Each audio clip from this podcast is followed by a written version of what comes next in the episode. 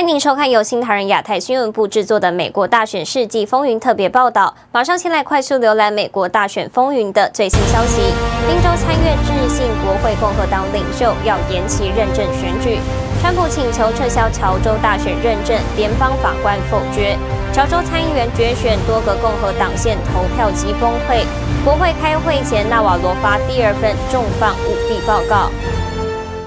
一月五号，乔治亚州举行参议员选举第二轮投票。这场选举将决定参议院由共和党还是民主党掌控。其中一席由现任共和党籍参议员破度对上民主党的奥索夫。截至台湾时间中午十二点，根据美国媒体 Newsmax 已经开出百分之八十九的选票。目前破度以两百零五万八千三百五十七票胜过奥索夫的一百九十四万零三百零九票。另一席则由现任共和党籍参议员洛夫勒。对上民主党的华诺克，根据 Newsmax 的开票，目前洛夫勒以两百零四万一千一百三十票胜过华诺克的一百九十五万五千八百一十票。不过，在推特上还是有舆论担心这次计票不透明。有调查记者刊出富尔顿县的计票画面，称没有监票员，只有一人戴着口罩与帽子快速闷头点票。另外，电台主持人弗雷德里克斯披露，他接到多位共和党选区的选民打来的电话，说他们无法在该州的第二轮选举中投投票，原因是当地的 Dominion 投票机器出现故障。美东时间一月六号，也就是台湾时间明天，国会联席会议即将在华盛顿 DC 举行，认证二零二零总统大选各州提交的选举人票。美国多个民间组织在联席会议的前夕，连续两天在不同场地举行集会，抗议大选存在舞弊，呼吁制止窃选，拯救美国。一大群支持美国总统川普的民众聚集在华盛顿自由广场诚心祷告，因为美东时间一月六号，美国国会联席会议即将认证二零二零总统大选各州提交的选举人票，群众抗议大选存在舞弊，呼吁制止窃选。We will not allow this election to be stolen. We are in the fight for our country right now, friends. Can you feel it?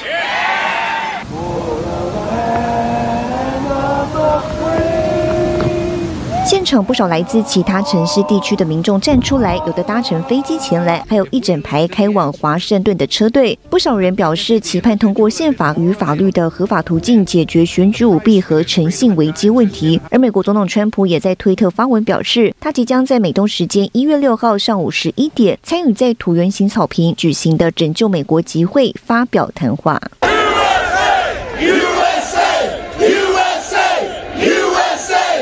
场美国大选曝光大量选举舞弊的证据，有民众强调要求公平的选举，保护宪法赋予人民的权利。新唐人亚太电视赵图玉、池千里整理报道。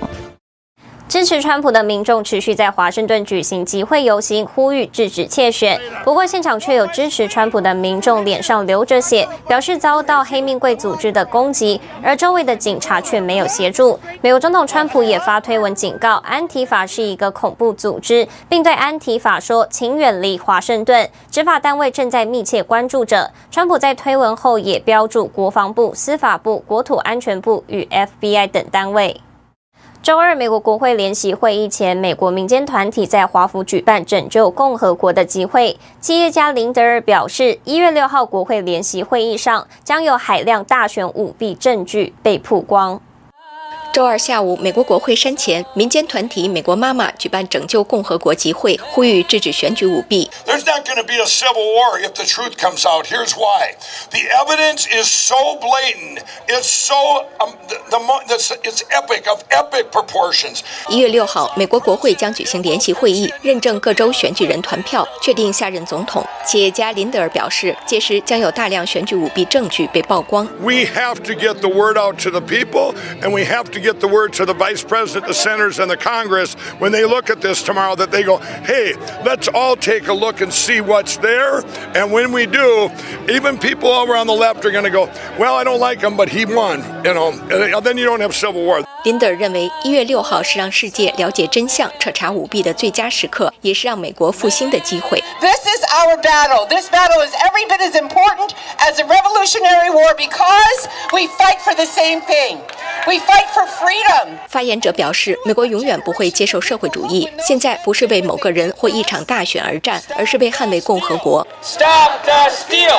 当天下午，最高法院前也有民间团体举办集会及耶利哥游行。一月六号将是美国国会联席会议确认各州选举人团票的重要时刻，届时将有来自全美各地大量民众再度聚集华府，表达反对窃选以及捍卫美国宪政民主的心声。新唐人记者王凯迪，美国首都华盛顿报道。距离新任美国总统就职典礼不到两周，美国国会将在美东时间六号举行联席会议，认证选举人团。白宫贸易与产业顾问纳瓦罗赶在联席会议前发布了第二份与选举舞弊有关的研究报告。纳瓦罗在推特介绍，这份报告有详细内容，记载民主党如何发动塞满票箱的战略，使选举关键州充斥着非法的缺席和邮寄选票。纳瓦罗呼吁国会必须立即采取行动，调查这起荒唐事件。美国白宫贸易顾问纳瓦罗以个人的身份，在一月五号发布了第二份与选举舞弊有关的研究报告，题目为“欺诈术”。上个月，纳瓦罗以“完美欺诈选举违规的六大关键层面”为题目，估算美国二零二零总统大选中六个摇摆州约有三十七点九万张非法选票被计入。第二份报告在第一份的基础上，更详细介绍了民主党具体实施的窃选战略，并揭露民主党要将美国总统川普赶下台的计划，从二零一六年就开始了。By the way, the strategy, um, it was certainly catalyzed by the pandemic, uh, but it started literally the nanosecond after President Trump won in 2016. 整份报告共有三十二页，详细揭露了民主党用非法选票塞满票箱的大战略，主要有两个步骤。首先是靠州政府以公投等手段改变选举法律和规则，降低对选票的审查程度；第二个是让这六个关键州充斥着足够数量的非法缺席选票和邮寄选票，借此让川普的压倒性胜利转变为拜登的非法获胜。报告最后总结，必须立即开始相关调查，因为这个国家不能冒险让一名被大部分美国人视为非法的总统上任。新台电视张瑞珍整理报道。一月四号，美国电商巨头 Overstock 的创办人伯恩揭露了美国大选舞弊的更多证据。他连发十条推文，提到纽约州帮宾州填写大量选票，而在乔治亚州也缴获了大批切碎的选票，其中还有中国公司的货运收据等。另外，伯恩也揭露大选投票系统被连上了网路，并与中国大陆某公司相连。And there was a thermostat on the wall. Nest thermostat, Internet of Things thermostat, and that thermometer connected during the voting and tabulation, connected to that machine.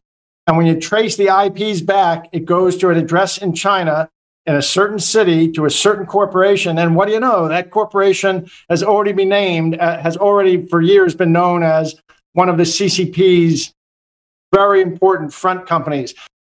伯恩还说，纽约州的选票被运到了宾州，一群人在锅炉房里将选票圈选给拜登，然后这些选票就被卡车运到宾州并寄出，这些有几十万张。在推文中，伯恩特别指证了中共干预了这次美国大选。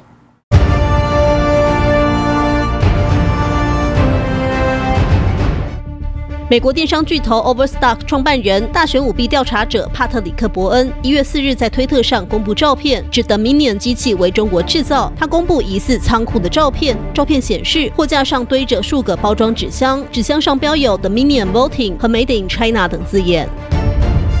英国《每日邮报》引述匿名消息称，当地的格拉斯哥普雷斯特威克国际机场接获通知，十九日将有一架美国军方波音七五七客机飞抵，被炒作成美国总统川普将前往。但白宫新闻副发言人贾德迪尔说，匿名消息来源根本不了解情况。美国保守派团体“骄傲男孩”的领导人塔里奥一月四日刚从佛州飞抵华府，准备参加六日抗议选举舞弊的游行集会，不料却在当天被捕，五日已被释放，但法官命令他不得留在华盛顿特区内。川普政府主导的中东和平进程新进展，卡达与沙乌地阿拉伯和其他三个阿拉伯国家长达三年的争端熄火，周日将在沙乌地阿拉伯举行的海湾合作委员会年度峰会上签署一项旨在结束双方争端的协议。新唐人亚太电视整理报道。美国总统川普对中共当局打击政策祭出新措施。周二，川普签署行政令，禁止支付宝、微信支付在内的八款中国应用程式。尤其大选进入最后关键两周，外媒报道，商务部最快在一月二十号之前就会采取行动。美国总统川普一月五号签署行政命令，宣布禁止使用支付宝、QQ 钱包、腾讯 QQ、CanScanner、微信支付等八种中国应用程式。国家安全顾问罗伯特·欧布莱恩声明表示，中国政府要求所有商业公司支持中共政治目标，更要求协助中共军队。为应对中国软体带来的持续威胁，行政命令将指示商务部采取适当行动，而只向对手输出美国用户数据。美国商务部长罗斯也随即发表声明，表态支持川普行政令。President Trump previously expressed discomfort about the large user bases and access to sensitive data that the Chinese software makers hold. The move undermines the potential threat that Chinese apps pose to Americans by having such access. 川普赶在这一任期已经签署数十项行政命令，包括禁止美国企业及个人投资受中共军队所控制的中国企业。此外，美国证券交易委员会计划迫使中企在美国股市交易所下市等等，对中态度很可能延续到下一届政府。他会想尽办法，在这个剩下可能不到两个礼拜这个时间，哦，还是尽有可能会透过一些行政命令来完成他对选民在第一任这个承诺。其实目前美国人反中的这个反感度，其实已经来到历史这个新高。行政令并给商务部四十五天时间采取行动。一位美国官员对路透社表示，商务部计划一月二十号之前就会有所动作。新台电视林云堂、沈维彤，台湾台北报道。美国参院版图即将出炉，而由民主党掌控的众议院在新的会期引入新的议事规则，其中包括禁止使用带有性别意涵的字眼，引起哗然。一月三号，美国第一百一十七届国会众议院的开幕祈祷词引起极大的争议。具有牧师身份的民主党籍众议员克里夫在祷告词的最后“阿门”后面又加上了 “a woman”，为了要符合极左派的性别中立。We ask it in the name of the monotheistic God. Brahma and God known by many names, by many different faiths. A man and a woman. 保守派电台主持人夏皮洛在 Twitter 上批评克里夫的祈祷词是他一生中看过最愚蠢的，因为阿门这个字是来自于希伯来文的音译，其本意为真诚，在圣经中通常被翻译为就会这样的，与男人或是女人的词汇无关。美国总统川普的长子小川普也发推文谴责，这是发疯的行为。Amen is not a gender term. To a restaurant and I ask to see what's on the menu.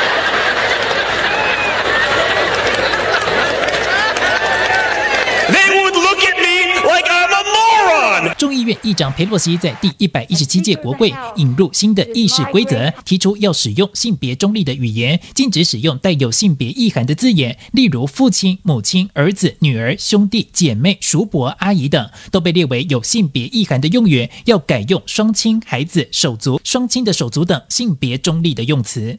You cannot say hello brother, hello sister. You got to say hello sibling. Than mother from our vocabulary.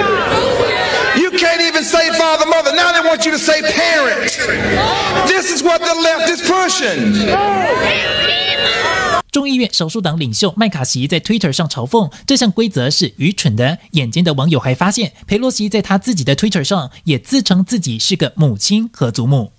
新唐人亚太电视张瑞珍综合报道。感谢您收看今天的美国大选世纪风云特别报道。世界需要真相，也请您支持良心媒体。我是唐吉安，我们下次见。